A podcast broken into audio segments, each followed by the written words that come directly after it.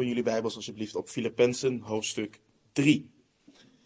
Zondags gaan we vers voor vers door de brief van apostel Paulus aan de Filippenzen. En vanochtend beginnen we uh, aan hoofdstuk 3. Uh, laten we de tekst lezen, vervolgens bidden en ontdekken wat de Heer ons vanochtend wilt leren. Mocht je geen Bijbel bij je hebben, steek je hand op en we voorzien je van een leenbijbel. Um, Filippenzen 3, versen 1 tot en met 3. Lees het woord van de Heer. Verder, mijn broeders, verblijd u in de Heer. Dezelfde dingen aan u te schrijven is mij niet onaangenaam en, onaangenaam en het geeft u zekerheid. Let op de honden, let op de slechte arbeiders, let op de versnijdenis. Want wij zijn de besnijdenis. Wij die God in de geest dienen en in Christus Jezus roemen en niet op het vlees vertrouwen. Laten we bidden. Vader, we danken u, Heer, voor de rijkdom die er in het woord is, Heer, die er in uw woord is. We danken u, Heer, dat wij kunnen leren wat het betekent, onder andere om echt een discipel te zijn van onze Heer Jezus Christus. Wilt u tot onze harten spreken? Wilt u ons verlichte ogen van ons verstand geven, Heer? Wilt u iedere vorm van afleiding die maakt dat we het woord niet tot ons nemen, bij ons wegnemen, Heer? Wilt u een hart geven om te ontvangen en ook om te reageren op wat u overgeleverd hebt in uw woord, Heer. We danken u, we loven u en we prijzen u in de naam van onze Heer Jezus. Amen. Tegenwoordig hoor je vaak waarom moeten valse leraren of zij die niet wandelen overeenkomstig de genade die hen getoond is in Jezus Christus benoemd worden? Waarom oordelen over hen? Waarom worden we opgeroepen om te waken voor hem, voor hen? Kunnen we niet leven en laten leven? We kunnen immers niet in hun harten kijken en kunnen niet zien of ze oprecht zijn of niet. God is de enige die op de troon zit. We lazen het vanochtend ook. Hij alleen is de kenner van harten. Hij alleen kan waarlijk de motieven van mensen doorgronden. Dat is wat we vaak horen. En dat God alleen op de troon zit, daar zeggen we allemaal hartelijk amen op. Dat alleen Hij de kenner van harten is, daar zeggen we ook hartelijk amen op. En dat alleen Hij waarlijk de motieven van mensen kan doorgronden, daar zeggen we amen op. Zo is het. Maar weten jullie echter, broeders en zusters, dat vanaf het Oude Testament tot in het Nieuwe Testament er continue waarschuwingen zijn tegen valse leraren, tegen valse profeten, tegen hen die misleiden, hen die niet wandelen overeenkomstig de geboden van de Heere God. Door de hele schrift worden zij die van God zijn opgeroepen tot waakzaamheid. Deuteronomium 13 is zo'n hoofdstuk waar we uitgebreid bij stil hebben gestaan. Toen we samen door het evangelie van Johannes gingen, hebben we daar meerdere malen bij stilgestaan. In onze reis door Judas, 1 Johannes. In handelingen hebben we meerdere malen stilgestaan bij de oproep om waakzaam te zijn. En ook vandaag, in een brief waarvan een aantal dominante thema's zijn: eensgezindheid, blijdschap en nederigheid. Daar staan we de afgelopen weken heel veel bij stil. En dit hoort ons veel te leren. Het benoemen van valse leraren en het oproepen tot waakzaamheid wordt namelijk niet alleen bestempeld als bekrompenheid door velen of het zaaien van verdeeldheid. Nee, nee, het is voor velen zelfs een teken van hoogmoed. Want wie ben jij? Wie denk jij wel niet te zijn? Denk jij soms alles te weten? Denk jij soms perfect te zijn? En dat is niet de discussie, broeders en zusters. Dat is absoluut niet de discussie. Want de apostel Paulus, die dit wat we zojuist hebben gelezen, onder leiding van de Heilige Geest heeft geschreven, schrijft in vers 12. Oh, sorry. Vers 12 van dit hoofdstuk, Filippenzen 3, vers 12, schrijft Paulus: Niet dat ik het al verkregen heb, of al volmaakt ben, maar ik jaag erna om het ook te grijpen.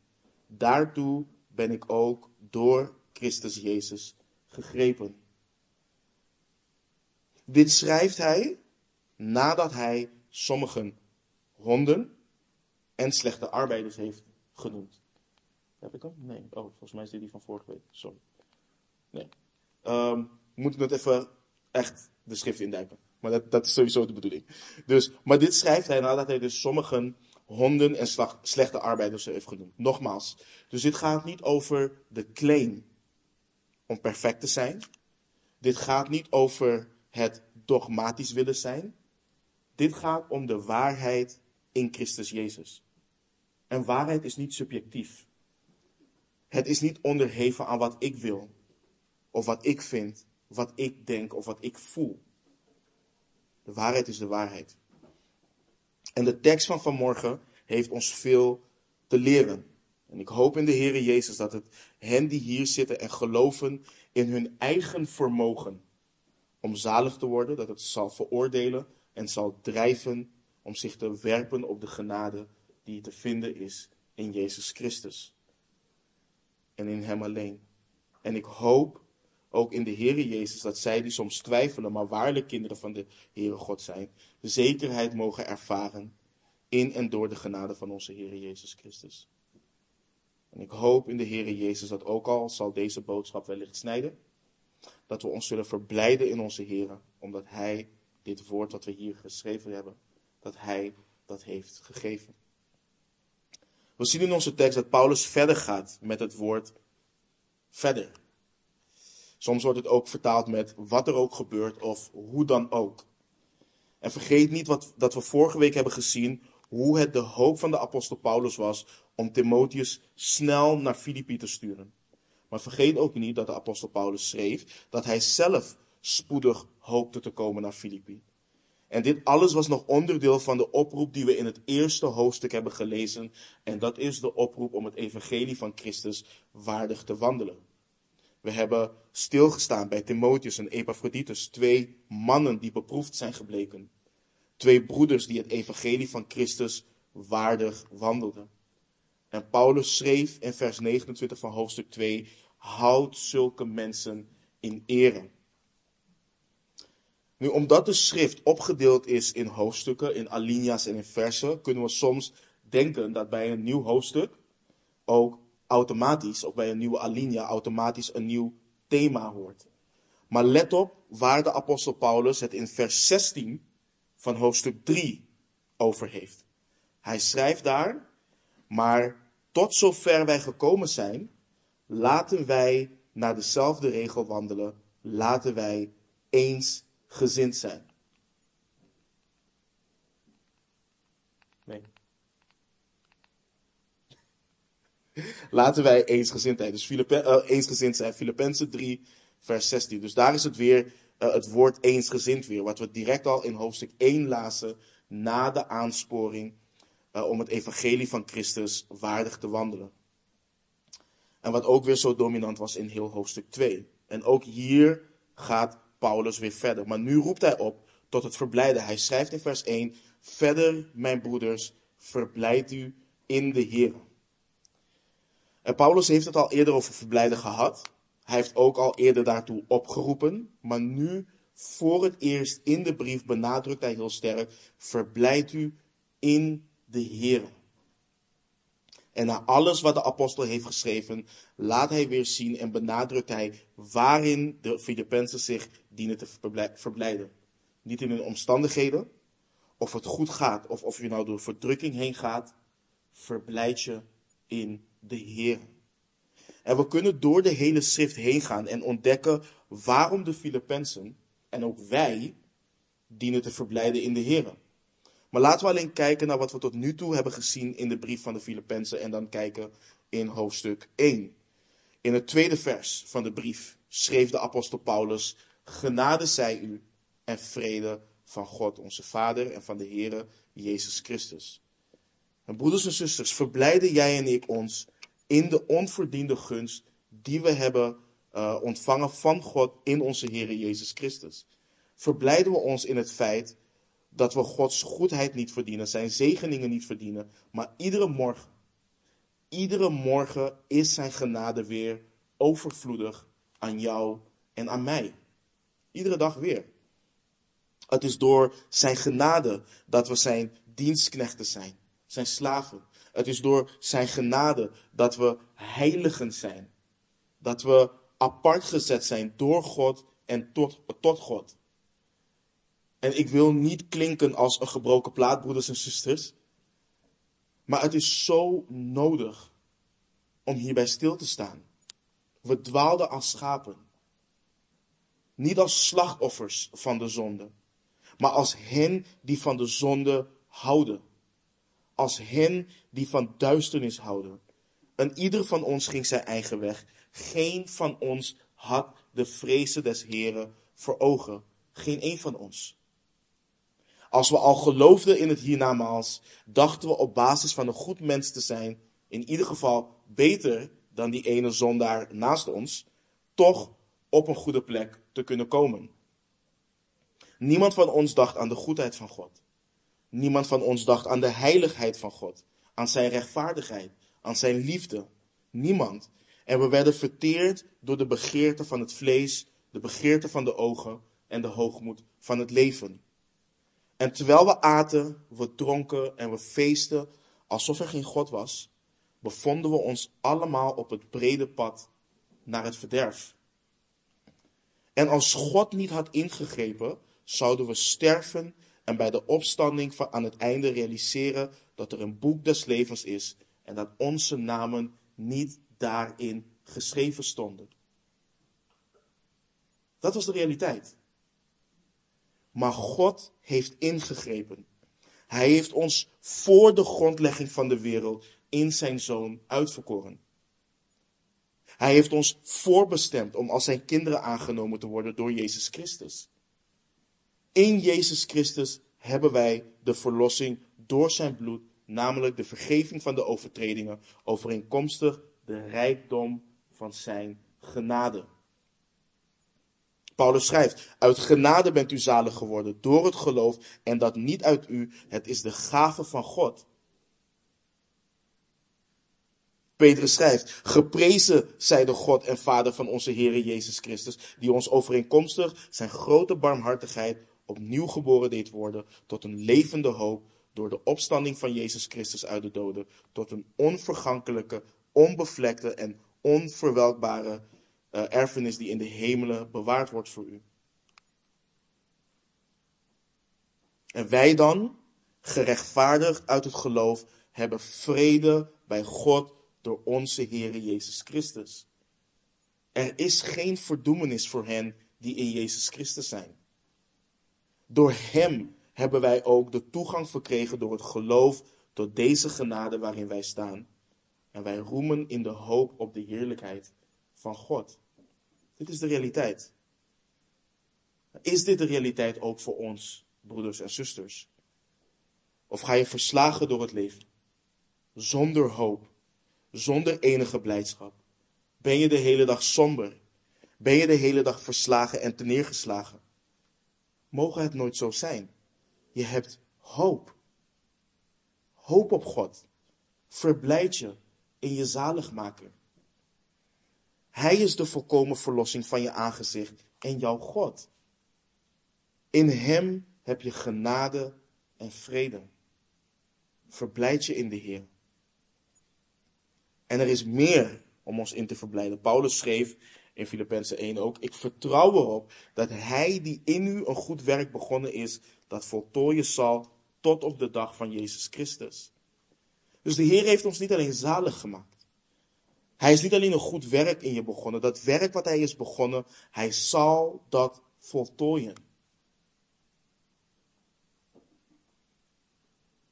Johannes schrijft, het is nog niet geopenbaard wat wij zullen zijn. Maar wij weten dat als hij geopenbaard zal worden, wij hem gelijk zullen zijn. Want wij zullen hem zien zoals hij is. Van moment tot moment draagt hij jou, vormt hij jou, heiligt hij jou, snoeit hij jou tot aan het einde toe.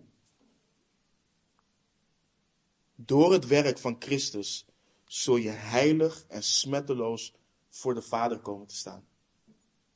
In heerlijkheid voor Hem geplaatst. Zonder smet, zonder rimpel of iets dergelijks. Verblijd je in de Heer. Verblijd je in de Heer. Paulus schreef aan hen in Filippi over de bevordering van het evangelie. Wat voor vrucht zijn gevangenschap produceerde. En broeders en zusters, hoeveel hebben wij niet om ons over te verblijden als gemeente? Voor de mensen die dat weten en die dat hebben gehoord. Denk terug aan hoe deze gemeente is begonnen. Denk terug aan de moeilijkheden die we hebben doorstaan en waar God ons doorheen blijft dragen. Denk aan de broeders en zusters die de Heer heeft toegevoegd aan de gemeente. De bevordering van het evangelie in onze omgeving. De mensen die we tot geloof hebben zien komen in onze omgeving. Verblijd je in de Heer. En als je deze versen hierna leest, dan zie je ook waarom. Als je de versen leest die we vanochtend hebben gelezen. Al het andere is schade. Al het andere is vuiligheid. Al het andere is waardeloos. Er is niemand als onze Heer. Niets en niemand is zo kostbaar als Hij. Niets en niemand zo prijzenswaardig als Hij. En onthoud de omstandigheden waaronder de apostel Paulus deze aansporing om te verblijden schrijft. Hij is een gevangene. Vastgeketend de hele dag aan een soldaat. Hij heeft niemand van gelijke gezindheid als Timotheus, want alle anderen zoeken hun eigen belangen. Hij heeft te maken met mensen die het evangelie, die Christus verkondigen, om verdrukking toe te voegen aan zijn gevangenschap. En dan zeg je misschien, ja, maar de apostel Paulus weet niet waar ik doorheen ga. Hij ging niet waar ik doorheen ga. Hij hoeft niet te dealen met de dingen waarmee ik deal op het werk. Hij hoeft niet te dealen met mijn ongelovige of ongehoorzame partner. Hij hoeft niet te dealen met mijn ongehoorzame kinderen. Hij hoeft niet te dealen met al deze ellende. Hoe kan hij oproepen tot verblijden? Ga in je Bijbel alsjeblieft naar 2 Korinthe 11. 2 Korinthe 11 en dan lezen we versen 24 tot en met 28. Hij staat nu op het scherm. 2 Korinthe 11, vers 24 tot en met 28.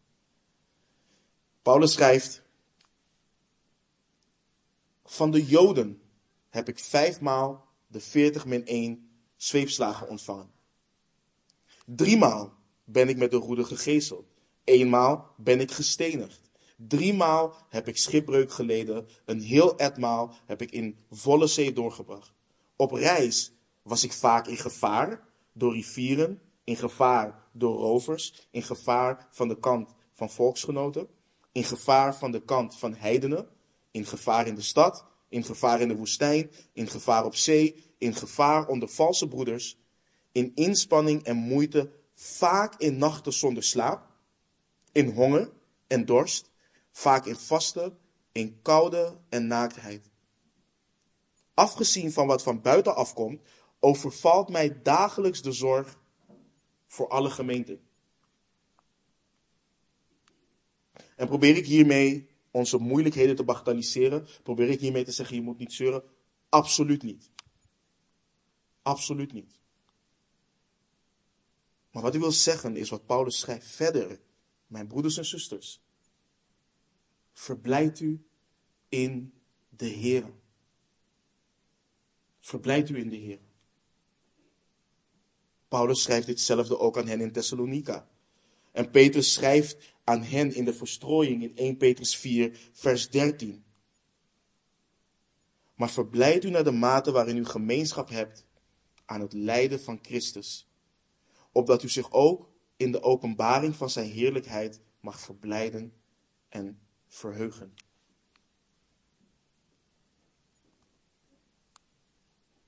Weet je, wanneer we door moeilijkheden heen gaan, is het niet leuk om dit te horen. En dan willen we begrip voor onze situatie. Maar onze realiteit is, is dat we vrijgekocht zijn in Christus. Dat we eeuwige hoop hebben.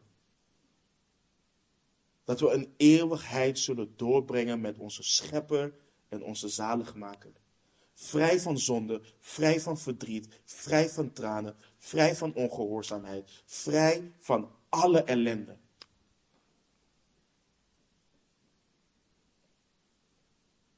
In Hem, door Hem en met Hem. Dat is onze hoop. Dat is onze hoop.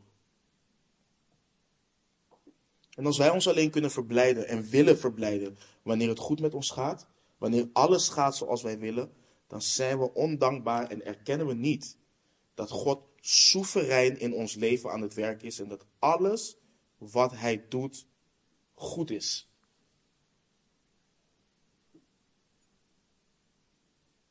Ik leer mijn kinderen nu de zin: alles wat God wilt, is goed.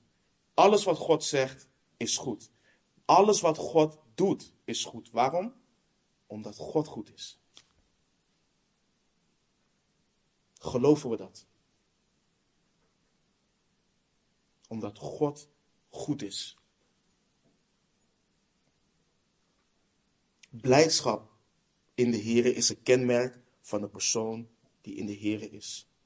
Dus ondanks de omstandigheden in Filippi en hier bij ons, broeders en zusters, verblijd u in de Heer. De apostel Paulus schrijft, dezelfde dingen aan u te schrijven is mij niet onaangenaam en het geeft u zekerheid. Dus de apostel Paulus maakt duidelijk dat hij het niet erg vindt, dat het goed is om hen te herinneren aan wat zij al weten. Aan wat hij al heeft gezegd. En het kan zijn dat Paulus refereert naar iets wat hij hen al een keer heeft gezegd toen hij bij hen was. Dus de waarschuwing die hij zo gaat geven. Dat hij hen al eerder heeft gewaarschuwd en opgeroepen tot waakzaamheid, maar hij doet het weer. En waarom? Het geeft hen zekerheid. En wij hebben die zekerheid ook nodig. Wij hebben die constante oproep ook nodig. En daarom is de schrift vol van herhalingen. men wil in onze tijd continu nieuwe openbaringen. Maar we horen onze zekerheid te halen in wat al over, overgeleverd is. In wat vaststaat. En gaat Paulus verder. Let op de honden. Let op de slechte arbeiders. Let op de versnijdenis. Want wij zijn de besnijdenis. Wij die God in de geest dienen en in Christus Jezus roemen en niet op het vlees vertrouwen. Dit is waar we ons de rest van de studie gaan bevinden. En deze versen maken een groot contrast duidelijk. Wie waarlijk van de Heer zijn en wie niet van Hem zijn. Het maakt een onderscheid tussen echt en nep. Tussen leven en dood. En als eerste de waarschuwing. Tot drie keer aan toe lezen we, let op. Tot drie keer aan toe, let op. Dit woord in het, in het Grieks schetst het volgende idee. Dus onderscheid. Het roept op tot het iets fysiek aanschouwen, maar het geestelijk beoordelen. Dat wil zeggen, het veld geestelijk een oordeel over wat fysiek wordt aanschouwd met de ogen, zodat een persoon de nodige actie kan ondernemen. Dat is waartoe het oproept. Dus geestelijk een oordeel vellen over wat je fysiek ziet met de ogen, zodat een persoon de nodige actie kan ondernemen. En ik kwam in een, een, een, oude Nederlandse vertaling tegen die in plaats van let op schrijft, die schrijft opgepast. Opgepast. Zo serieus is deze waarschuwing voor hen in Filippi, maar ook voor ons vandaag. Paulus roept dus op, let op de honden, let op de slechte arbeiders, let op de versnijdenis. Over wie heeft de apostel Paulus het hier? We weten dat hij het hier niet letterlijk over een dier heeft, dus een, echt een hond. Maar het eerste gedeelte van vers 3, waar Paulus zegt dat wij de besnijdenis zijn, dat geeft al heel veel context. Paulus heeft het hier over de Joden, over hen die zichzelf de besnijdenis noemen. Paulus had continu met deze groep te maken. En dit waren, dit waren niet de Joden, en dat is zo gevaarlijk, dit waren niet de Joden die Christus verwierpen als hun Messias. Nee, dit waren de Joden die Christus beleden als hun Messias. We komen ze tegen in Handelingen 15. Als je in je Bijbel naar Handelingen 15 gaat, dan lezen we de, het volgende in versen 1 en 2. En enigen die uit Judea gekomen waren, leerden de broeders. Als u niet besneden wordt volgens het gebruik van Mozes, kunt u niet zalig worden. Toen er dan van de kant van Paulus en Barnabas een niet geringe tegenstand en woordenstrijd tegen hen ontstond, bepaalden zij dat Paulus en Barnabas en enkele anderen uit hen in verband met dit geschilpunt naar de apostelen en ouderlingen in Jeruzalem zouden gaan. Dus let op hoe serieus het is, hè? Een niet geringe tegenstand en woordenstrijd tegen hen. Paulus en Barnabas kwamen heftig in opstand tegen deze leer. En het gaat niet alleen over de besnijdenis, want in vers 5 van Handelingen 15 lees je ook het volgende. Dus wanneer Paulus en Barnabas uitleggen dat deze mensen zijn gekomen, of wat um, God onder de heidenen aan het doen is, dan zegt hij, maar, zeiden zij, er zijn enigen opgestaan onder de aanhangers van de secte van de Fariseeën, die gelovig zijn geworden, die zeggen dat men hen moet besnijden en moet gebieden de wet van Mozes in acht te nemen. Dus we lezen hier, je had een groep uit de Fariseeën die gelovig is geworden. En wat deden zij? Zij gingen naar de heidense heiligen en zeiden dan, oh, het is goed hoor dat je in Jezus gelooft. Het is, het is goed dat je gelooft dat Hij de Messias is. Maar als je echt zalig wilt worden, dan moet je je laten besnijden overeenkomstig de wet van Mozes. En je moet je houden aan alle wetten die Mozes heeft overgeleverd. Anders kun je niet zalig worden. Dus je moet eerst Jood worden en dan kun je christen worden. En je moet je voorstellen, Filippi, dat was een kerk die voornamelijk bestond uit heidenen. En daar komen de fariseërs. Zij die de schrift echt kennen. Zij uit het volk waaruit onze Messias is voortgekomen. Zij hebben ongetwijfeld meer inzicht dan wij. En broeders en zusters, dat is het effect wat deze mensen hadden op de heidense kerk. En vandaag de dag hebben Joden die beleiden in Jezus te geloven, dat effect nog steeds. Op de een of andere manier zijn beleidende discipelen van de Heer Jezus extra onder de indruk van een Jood die tot geloof gekomen is. En denken zij, oh, maar die moet echt geestelijk inzicht hebben. Dat is zo'n messiaanse Jood. Dat hoor je ook wel eens vaak. En broeders en zusters, trap er niet in. Trap er niet in. Paulus schreef heel duidelijk in Galaten. Heb ik hem goed hier? Nee, ik heb hem hier niet goed. Sorry. Galaten 3, versen 27 en 28. Schreef hij. Galaten 3, vers 27 en 28. Want u allen die in Christus gedoopt bent, hebt zich met Christus bekleed. Daarbij is het niet van belang dat men Jood is of Griek. Daarbij is het niet van belang dat men slaaf is of vrije. Daarbij is het niet van belang dat men man is of vrouw. Want allen bent u één in Christus Jezus.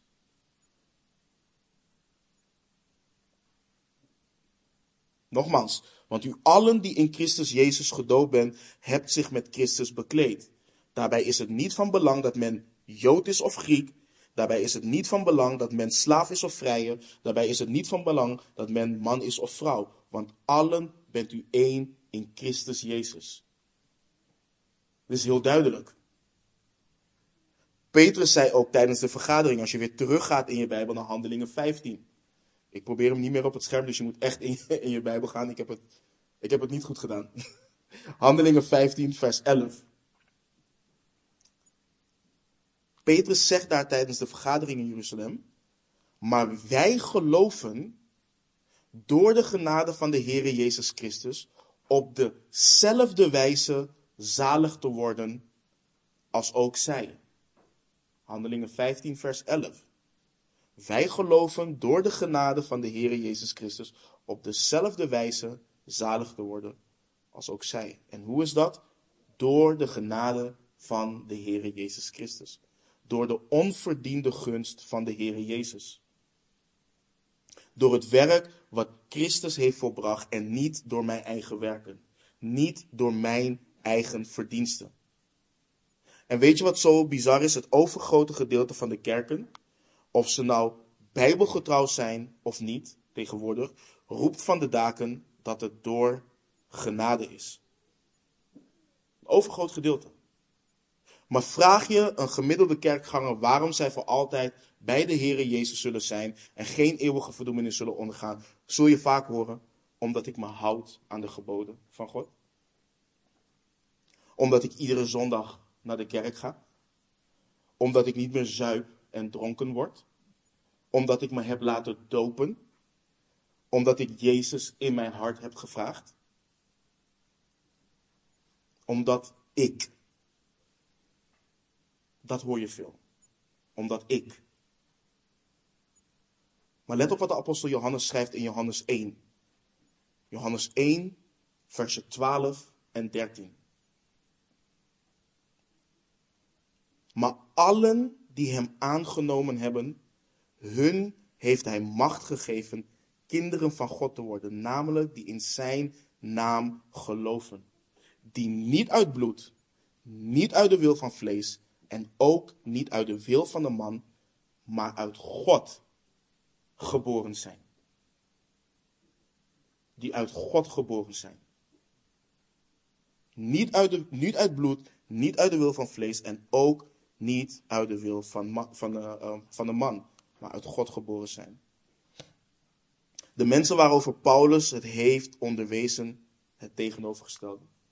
En zo zijn er velen, evangelische kringen, die dat ook doen. Velen van jullie kennen die dame in Almere ook die rondgaat en die leert dat iedereen in tongen moet spreken, want anders ben je geen christen. Ik vroeg haar een keer, hoe kan ik een christen worden? Hoe word ik zalig? Door te doen wat God zegt, door dit, dit, dit en dit te doen.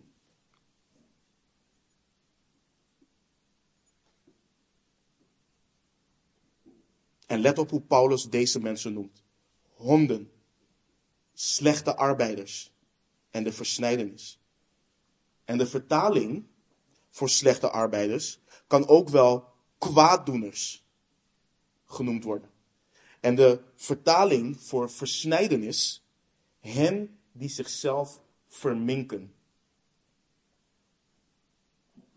Paulus heeft geen goed woord te zeggen over hen en er zit best veel ironie in wat hij schrijft. Honden bijvoorbeeld. Honden werden in deze cultuur veracht. Zij kijken niet naar honden zoals wij hier in het Westen naar honden kijken als de grootste vriend van de mens. Dat, dat, is, dat, dat was het daar niet. In die tijd waren honden voornamelijk zwerfhonden die op straat leefden en alles aten wat ze maar tegenkwamen op straat. Alles. Ze gingen door het vuilnis heen en als ze je beten, dan kon je het vergeten, dan was het klaar met je. Ze waren onrein. En de Joden met hun voedselwetten en et cetera, die noemden de heidenen, die aten wat los en vast zat,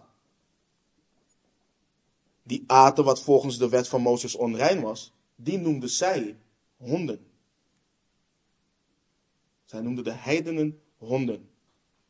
Maar Paulus, die zelf een Jood is, die zegt, niet jullie zijn de honden, zij zijn de honden. Zij zijn het die onrein zijn. Let op hen. Opgepast. Hij schrijft ook over hen slechte arbeiders, kwaaddoeners. En wat bedoelt hij hiermee? Dat is hoe zij werden genoemd die zich niet hielden aan de wet van Mozes. Heidenen werden kwaaddoeners genoemd, slechte arbeiders, want de Joden die zich hielden aan de wet van Mozes, die hielden zich aan het woord van God. Die deden de werken van God. Die deden goede werken. Die deden goede werkers en die waren goede werkers. Die deden de werken van rechtvaardigheid. Maar Paulus zegt nu, niet jullie zijn dat. Niet jullie zijn slechte arbeiders. Zij die zichzelf willen rechtvaardigen door de wet van Mozes, Zij die denken dat de werken van rechtvaardigheid, dat zij de werken van rechtvaardigheid doen en zichzelf kunnen zalig maken door die werken voor God, dat zijn de slechte arbeiders. Dat zijn de kwaaddoeners. Let op hen, opgepast. En Paulus heeft het over de versnijdenis. Hij heeft het over hen die in zichzelf snijden, die zichzelf verminken door middel van de besnijdenis. En het is niet dat Paulus tegen de besnijdenis was. Hij was daar niet tegen. Hij heeft, hij heeft Timotheus ook laten besnijden, maar niet omdat Timotheus zalig moest worden. En dat is het hele probleem waar Paulus continu tegen vecht. Paulus maakt duidelijk, zij die denken door te snijden in hun lichaam om zalig te worden, om zo onderdeel te zijn van het verbond, om zo kinderen van God te zijn, die verminken zichzelf alleen. Zij die denken je moet een Jood worden en dan pas kun je een christen worden, die verminken zichzelf. En dit is hele sterke taal wat de apostel Paulus hier gebruikt. En waarom doet Paulus dit? Waarom gebruikt hij deze taal terwijl hij in de rest van de brief best mild is? Liefdevol, genadig en barmhartig. Want Paulus staat op tegen hen die een ander evangelie verkondigen. Hij staat op tegen hen die tegen de genade ingaan die in Jezus Christus is. En hij kan niets anders doen dan dat, broeders en zusters. Als je in je Bijbel naar Galaten 5 gaat, dan schrijft hij aan de Galaten, in Galaten 5. Vanaf vers 2 schrijft hij tot en met vers 6. Zie, ik, Paulus, zeg u dat als u zich laat besnijden, Christus u van geen nut zal zijn. En nogmaals betuig ik aan ieder mens die zich laat besnijden, dat hij verplicht is de hele wet te onderhouden. U bent van Christus losgeraakt. U die door de wet gerechtvaardigd wilt worden en daarmee bent u uit de genade gevallen. Want wij verwachten door de geest uit het geloof de hoop van de gerechtigheid. In Christus Jezus heeft namelijk niet het besneden zijn enige kracht en ook niet het onbesneden zijn, maar het geloof dat door de liefde werkzaam is.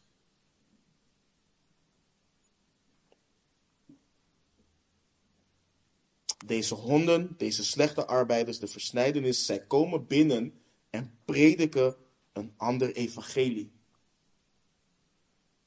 En Paulus schrijft daarover, als je nogmaals in Galaten, maar dan naar Galaten 1 gaat. In Galaten 1, vers 6 tot en met 9. Schrijft Paulus. Ik verwonder mij erover dat u zich zo snel afwendt van Hem die u in de genade van Christus geroepen heeft naar een ander evangelie, terwijl er geen ander is. Als zijn er ook sommigen die u in verwarring brengen en het evangelie van Christus willen verdraaien. Maar zelfs als wij of een engel uit de hemel u een evangelie zouden verkondigen, anders dan wat wij u verkondigd hebben, die zij vervloekt. Zoals wij al eerder gezegd hebben, zo zeg ik ook nu weer. Als iemand u een evangelie verkondigt, anders dan wat u ontvangen hebt, die zij vervloekt. Dus wat zegt de apostel Paulus hier? Een ieder die komt en een ander evangelie predikt. Een ieder die komt en zegt dat zaligmaking niet uit genade is, niet uit het geloof, niet uit Christus en Christus alleen, laat ze verdoemd zijn. Laat ze regelrecht naar de hel gaan. En let goed op wat Paulus doet, want Paulus is niet zomaar uit op oorlogspad en wil niet zomaar dogmatisch zijn over wat hij wilt geloven. Hij zegt, zelfs als wij een ander evangelie verkondigen, zelfs als wij een ander evangelie prediken, zelfs als een engel uit de hemel komt en een ander evangelie predikt. Wie dan ook komt en afdoet van of toevoegt aan het werk wat Christus heeft volbracht, laat die verdoemd zijn. Laat die eeuwig verdoemd zijn in de hel. Dat is wat Paulus duidelijk maakt. En waarom, broeders en zusters? Want let op wat Paulus schrijft. Een ander evangelie is je afwenden van Hem zelf. Het is je afwenden van God zelf. Van God die je in de genade van Christus heeft geroepen. En het woord afwenden in het Grieks betekent dat je naar een andere partij overloopt. Dat je de standplaats die je had hebt verlaten om ergens anders heen te gaan. Je gaat over van genade, geloof en vertrouwen naar werken.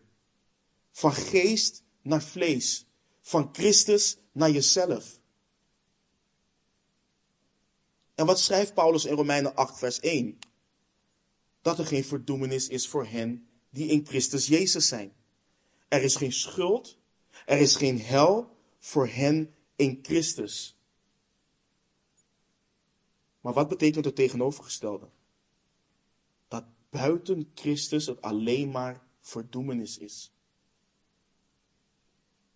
En daarom is Paulus zo fel, broeders en zusters. Daarom noemt hij hen honden en slechte arbeiders. En Paulus trad zo op tegen allen die een ander evangelie verkondigden. Hij trad zo op tegen allen die anderen van het geloof wilden houden. Als je in, als je, in je Bijbel naar Handelingen 13 gaat. Wat zegt Paulus tegen Elimas, de tovenaar die de stadhouder Sergius Paulus van het geloof wilde houden? Dan lees je in Handelingen 13, versen 10 en 11, dat hij hem doordringend aankijkt en vervolgens zegt hij, O duivelskind, vol van alle bedrog en van alle sluwheid, vijand van alle gerechtigheid. Zult u er niet mee ophouden de rechte wegen van de Heere te verdraaien? En nu, zie, de hand van de Heere is tegen u, en u zult blind zijn en de zon voor een tijd niet zien. En onmiddellijk viel er donkerheid en duisternis op hem. En rondlopend zocht hij naar mensen om hem bij de hand te leiden. En waarom zo heftig, broeders en zusters? Dit gaat om de ziel. Dit gaat om de ziel van een mens. Dit gaat om de eeuwigheid. Dit gaat om, zoals ik al eerder zei, om leven en dood. Want wij als wedergeboren kinderen van God weten en wij geloven dat Jezus Christus de enige hoop is voor de mensen. Wij geloven niet dat Hij een hoop is, wij geloven dat Hij de hoop van mensen is. Dat is wat we geloven. Want wij weten en wij geloven dat de zaligheid in geen ander is, omdat er onder de hemel geen andere naam onder de mensen is gegeven, waardoor wij zalig moeten worden. Er is geen andere naam. Er is geen andere weg. Niemand komt tot de Vader dan door Jezus Christus, die de weg, de waarheid en het leven is. Hij is het lam van God, dat de zonde van de wereld wegneemt.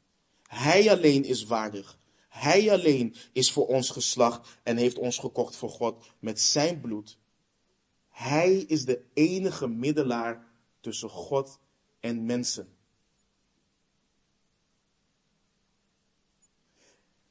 Kijk, wat, sommige mensen proberen de Bijbel te nemen en te zeggen dan, hé hey, weet je, er staan goede lessen in, ik ga dat volgen. Christus hoef ik niet. Als je Christus weglaat uit de schrift, dan heb je niks. Dan heb je helemaal niks. Alles getuigt van Hem. Alles getuigt van Hem. Dus als je denkt dat je komt naar de schrift en denkt, oh, dit zijn leuke morele waarden en normen en ik ga die houden, dan zul je je ogen sluiten en dan zal de opstanding van de doden plaatsvinden. En dan zul je zien dat je naam niet in het boek des levens stond. En dan zul je eeuwig verdoemd zijn. Dat is de realiteit. Je kunt dit boek niet scheiden van Christus. Want het gaat om Hem. Het getuigt van Hem.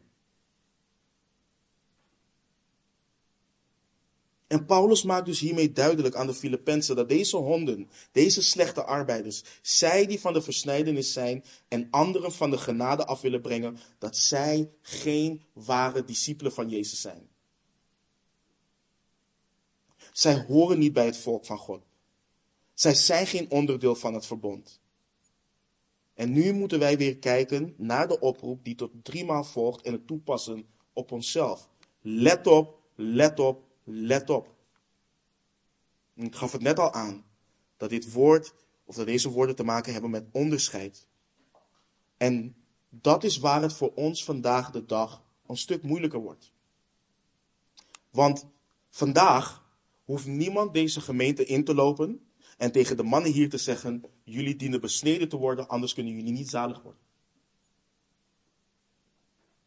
Je zult hem aankijken alsof je water ziet branden.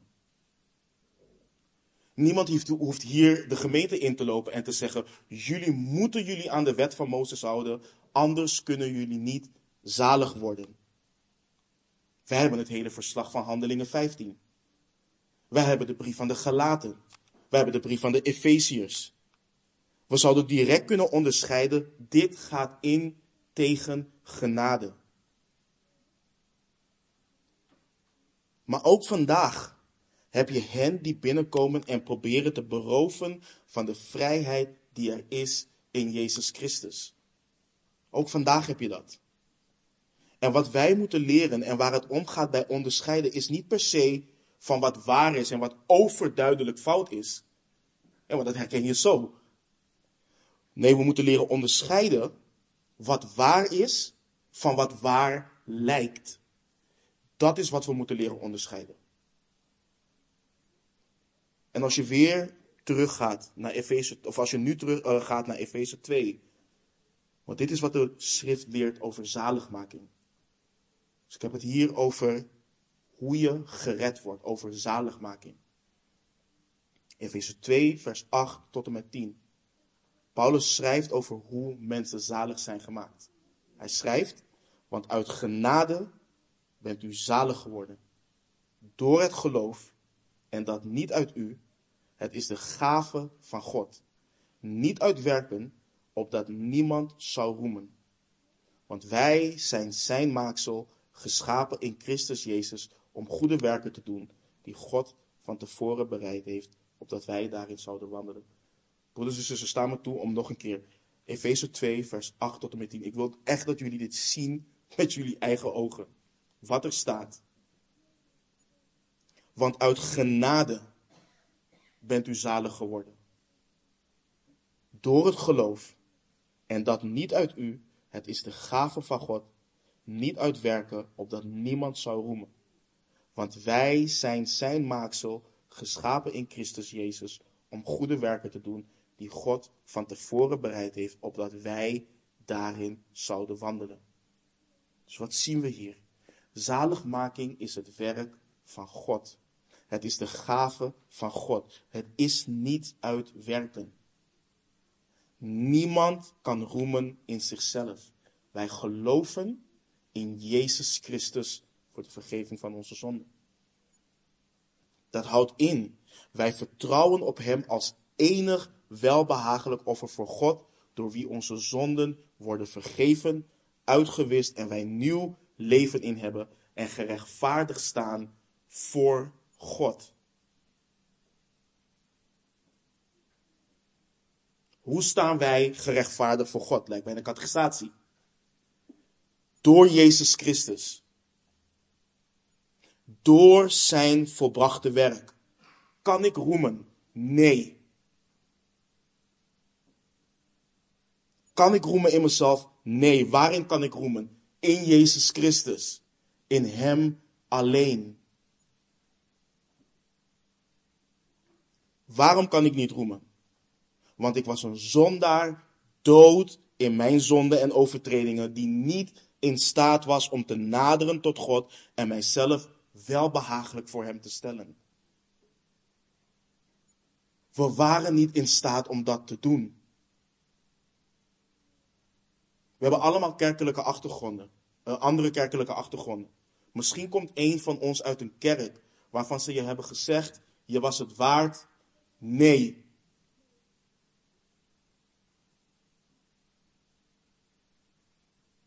Het is zijn werk. Hij heeft ons lief gehad. Hij heeft het gedaan. Wij konden niets doen om onszelf welbehagelijk voor Hem te stellen. We hadden een middelaar nodig. En wie is die middelaar? Jezus Christus. Word ik gerechtvaardigd door mijn werken? Nee. Doe ik werken? Ja, want wij zijn zijn maaksel, geschapen in Christus Jezus om goede werken te doen die God van tevoren bereid heeft, opdat wij daarin zouden wandelen. Maar die werken maken mij niet zalig. Broeders en zusters, we moeten dit begrijpen. We moeten dit echt begrijpen. En wat is dan een ander evangelie? Al het ander wat toevoegt aan of afdoet van het werk van Christus aan het kruis op het gebied van zaligmaking. Van de Joden was het het volgende. Een persoon gelooft in Jezus Christus. Check. Ja, goed. Doe dat. Houd zich aan de wet zo goed als hij of zij kan en wordt daardoor gerechtvaardigd voor God. Dat is een ander evangelie. Dat is een ander evangelie. En zie je hoe dit voor de discipelen die niet al de brieven hadden die wij hebben, voor verwarring kon zorgen. Want ook zij beleden Jezus. Ook zij beleden Jezus.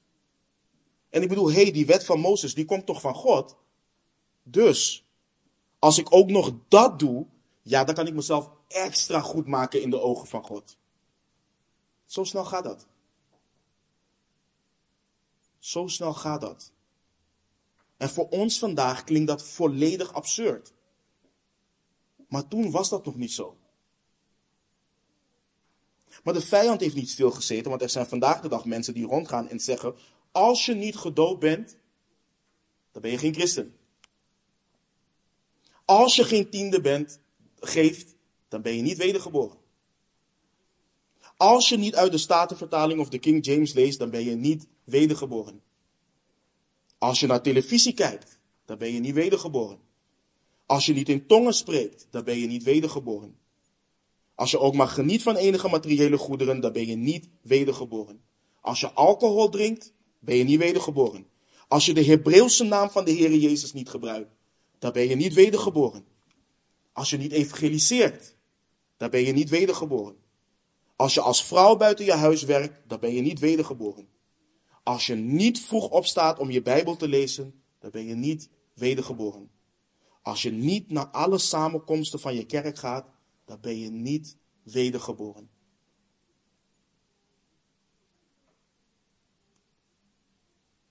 En broeders en zusters, deze lijst kan nog langer gemaakt worden. Volgens mij snappen jullie het punt. Zodra je iemand iets anders oplegt dan de genade van God, wat iemand tot wedergeboorte brengt, dan hoor je bij het rijtje honden en slechte arbeiders.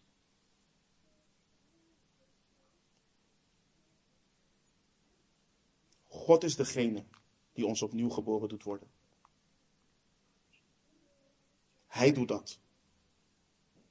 Zodra je werken oplegt aan jezelf en of aan anderen wat betreft zaligmaking, gij zijt vervloekt.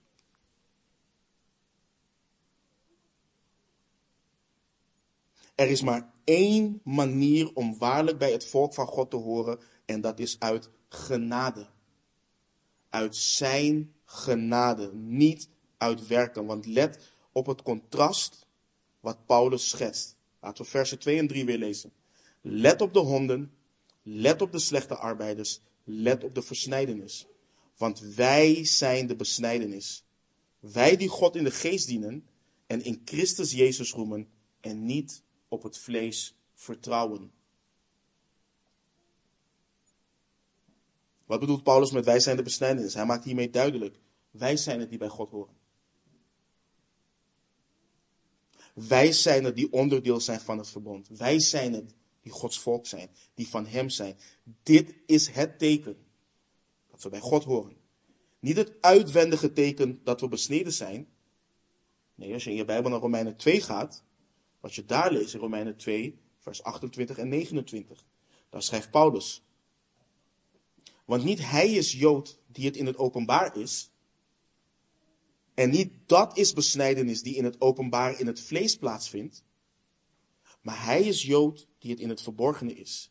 En dat is besnijdenis die van het hart is, naar de geest, niet naar de letter. Zijn lof is niet uit mensen, maar uit God.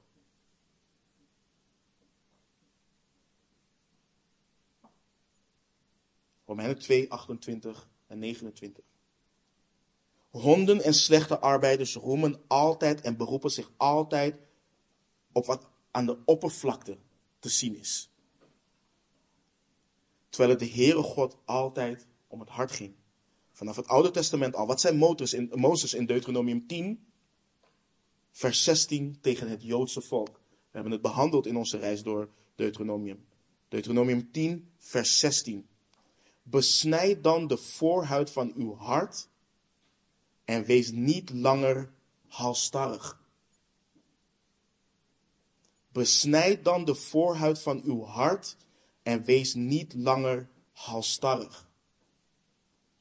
Deuteronomium 10, vers 16. Of in Jeremia 4.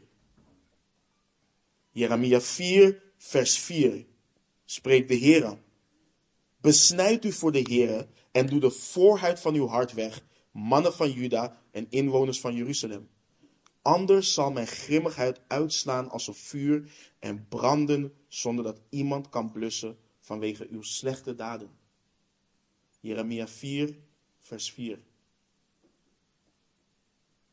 Zij die echt van God zijn, hebben van binnenuit een ware verandering doorgemaakt. Hun hart is gegrepen door God. Dat hart van steen, wat tegen God en zijn goedheid was, is verwijderd en er is hun een hart van vlees gegeven. Een hart wat verlangt naar Jezus. Een hart wat wilt wat Christus wil. Een hart met de gezindheid van Christus. En het gaat niet om wat je aan de buitenkant ziet, alhoewel dat niet ontbreekt. Want aan de vrucht zul je de boom herkennen. Het ontbreekt niet aan vrucht. Maar dat wat je aan de buitenkant ziet, moet komen door de verandering wat van binnen heeft plaatsgevonden en nog steeds plaatsvindt. En dat is waar het vaak fout gaat. Men denkt, als ik dit doe, dan vindt er een verandering plaats van binnen.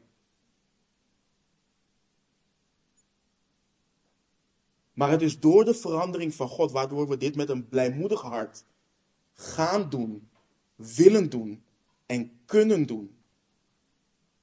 Want wie doet het werken en het willen in ons? God. Hij doet dat. Dus het gaat niet om wat je aan de buitenkant ziet, alhoewel dat niet ontbreekt, want aan de vrucht zul je de boom herkennen. Ze doen wat ze doen en doen wat ze niet doen omdat ze gegrepen zijn uit genade en door de genade van Christus. Omdat ze staan in de genade van Christus. Omdat ze getransformeerd worden door zijn genade, niet om zijn goedkeuring te verdienen. Let op wat Paulus nog meer schrijft. Wij die God in de geest dienen. Doe dat je niet denken aan de Samaritaanse vrouw in Johannes 4. Als je in je Bijbel naar Johannes 4 gaat. Zij vroeg in een gesprek met de Heer Jezus, waar moeten we aanbidden? Waar moeten we aanbidden? Is het hier op deze berg of is het in Jeruzalem? Want als we het hier doen of daar, als we dat weten, dan weten we in ieder geval dat we goed aanbidden. In Johannes 4, vanaf vers 21, zegt de Heer Jezus, Vrouw, geloof mij. De tijd komt dat u niet op deze berg en ook niet in Jeruzalem de Vader zult aanbidden. U aanbidt wat u niet weet. Wij aanbidden wat wij weten, want de zaligheid is uit de Joden. Maar de tijd komt en is er nu dat de ware aanbidders de Vader zullen aanbidden in geest en waarheid. Want de Vader zoekt, zoekt wie hem zo aanbidden. God is geest en wie hem aanbidden, moeten hem aanbidden in geest en waarheid. Zij die bij God horen, zij die besneden zijn van hart en de geest in hen hebben wonen, die onderschikken zich aan Gods leiding om hem te dienen. Die komen niet met hun eigen ideeën, die komen niet met hun eigen werken, die komen niet met door de mens gemaakte regels en standaarden waar zij en of anderen zich aan moeten houden.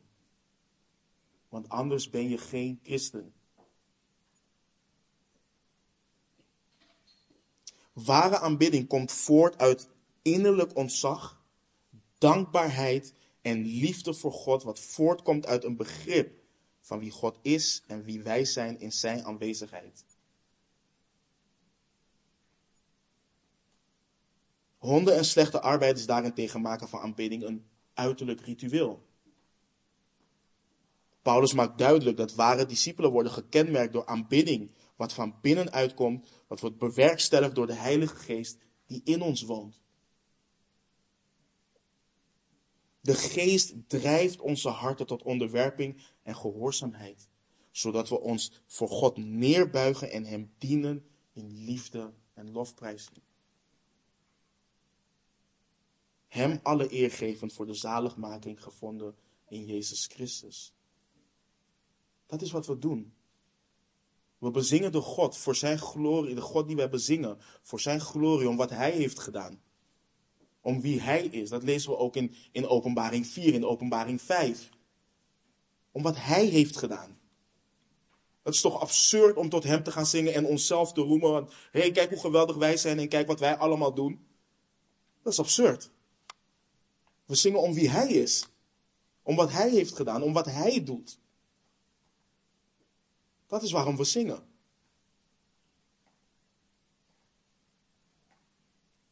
En Paulus maakt vervolgens duidelijk dat zij die waarlijk bij God horen in Christus Jezus roemen. Ze roemen in Hem. En dat is waar het snijdt voor hen die bij de groep van honden en slechte arbeiders horen. Want genade geeft je geen enkele, maar dan ook geen enkele kans om te roemen in jezelf. Het biedt geen ruimte om op te scheppen over jezelf. En het doet pijn in het hart wat wordt verteerd door hoogmoed. Want genade drijft je om te wijzen naar Hem in wie de genade gevonden wordt. Dat is wat genade doet. Want wie ben jij? Wie, wie ben ik? Wij zijn slechts ontvangers van die genade. We hebben er niks voor gedaan. We konden er niks voor doen en we kunnen er niks voor doen. Hem komt alle eer en glorie toe. Het enige wat wij kunnen zeggen samen met Paulus is dat wij de voornaamste van zondaars zijn. Dat is wat we kunnen zeggen. Maar dat de genade van Christus uitermate groot is.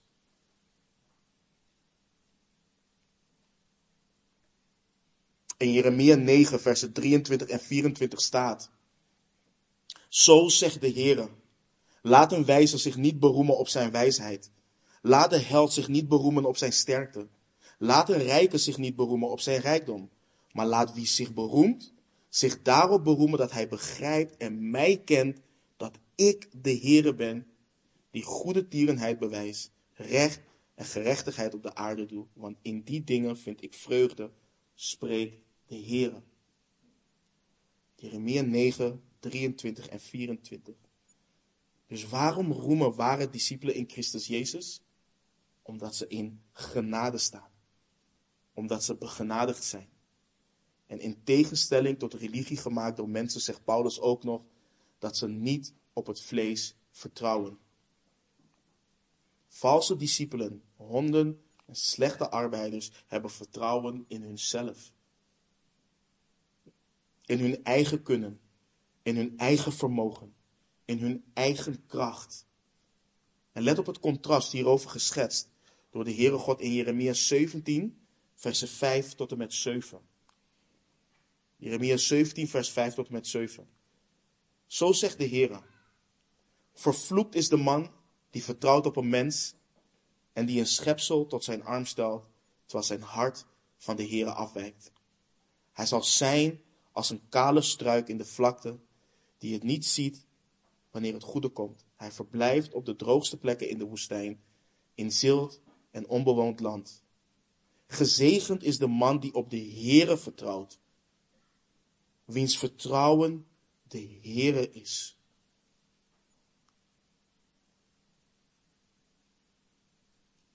Dat is uiteindelijk de vraag. Vertrouwen we? Vertrouwen we dat het offer van de Heere Jezus Christus welbehagelijk was in de ogen van de Vader, waardoor wij zekerheid hebben dat als wij voor zijn troon komen te staan, dat wij hem welgevallig in zijn ogen zullen zijn door Christus Jezus. Niet door onszelf. Dat is de vraag.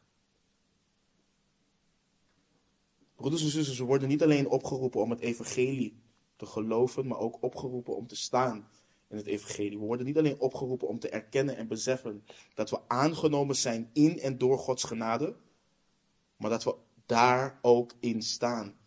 Dat we daardoor behouden en gedragen worden tot een eeuwige glorie. Hij is een goed werk in ons begonnen. Hij zal het voltooien. En hoe zit het hier met jullie vanmorgen? Waarin roemen wij? Hebben wij een besneden hart? Hebben we een besneden hart? En is, is dat ook wat wij willen voor de mensen om ons heen?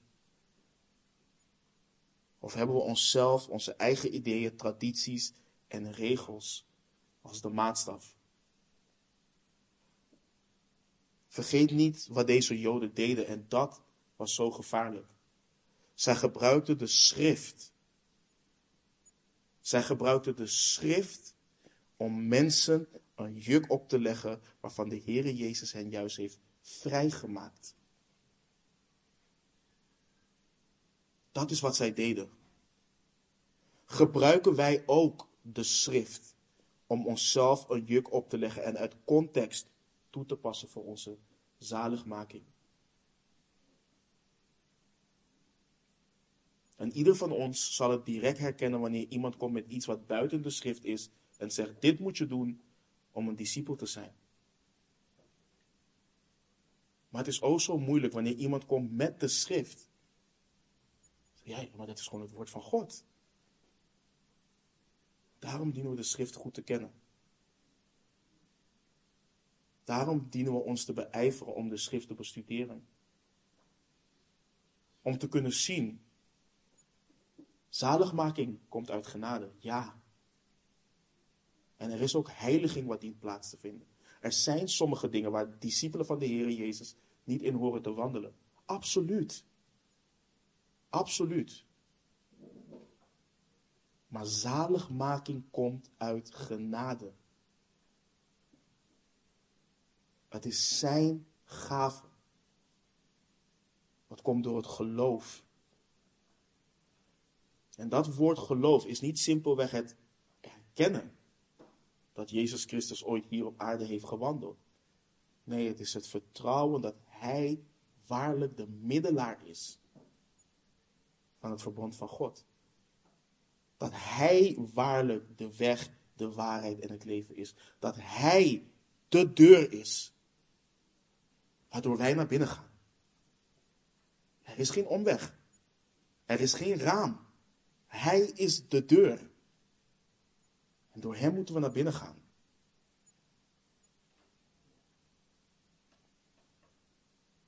Het werk van mensen brengt geen blijdschap. Sterker nog, het berooft ons van blijdschap. Maar ons richten op Christus Jezus, Hij die de leidsman en voleinder is van ons geloof, Hij brengt ware blijdschap. Paulus waarschuwt de Filippenzen en ons ook dus heel duidelijk. Let op een valse vorm van aanbidding. Wees opgepast voor een valse vorm van aanbidding. En als je geen acht slaat op die waarschuwing, kun je daar slachtoffer van worden. Laten we onze harten toetsen en beproeven. En iedere vorm van eigen verdiensten afleggen, ons daarvan bekeren en volledig vertrouwen op de Heer Jezus Christus. Amen. Laten we bidden. Vader,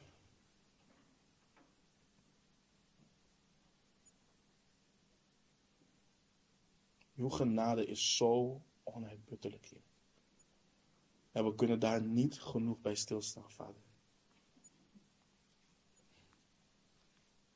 Heer, we zien in de gevallen mens dat als wij de kans zouden krijgen om te kiezen voor volledig vertrouwen op U, of maar een halve procent zekerheid te kunnen halen in onze eigen verdiensten, dat we het laatste zouden kiezen. Zo hoogmoedig zijn wij hier. Vader, als het nodig is, bid ik dat u een ieder van ons breekt vanmorgen. En dat er niets overblijft behalve het vertrouwen in het werk van onze Heer Jezus Christus aan het kruis. Laat niemand van ons roemen en denken zalig te kunnen worden in onze eigen verdiensten. Laat niemand zijn van ons als de mensen die, waarvan we lezen in Matthäus. Dat we denken dat we werken hebben gedaan, demonen hebben uitgedreven, uw naam hebben geprofiteerd en gepredikt in al die dingen, Heer.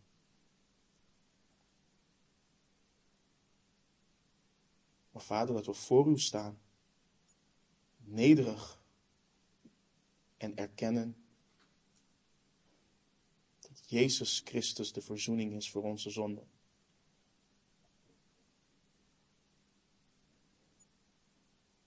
Bescherm ons, Heer.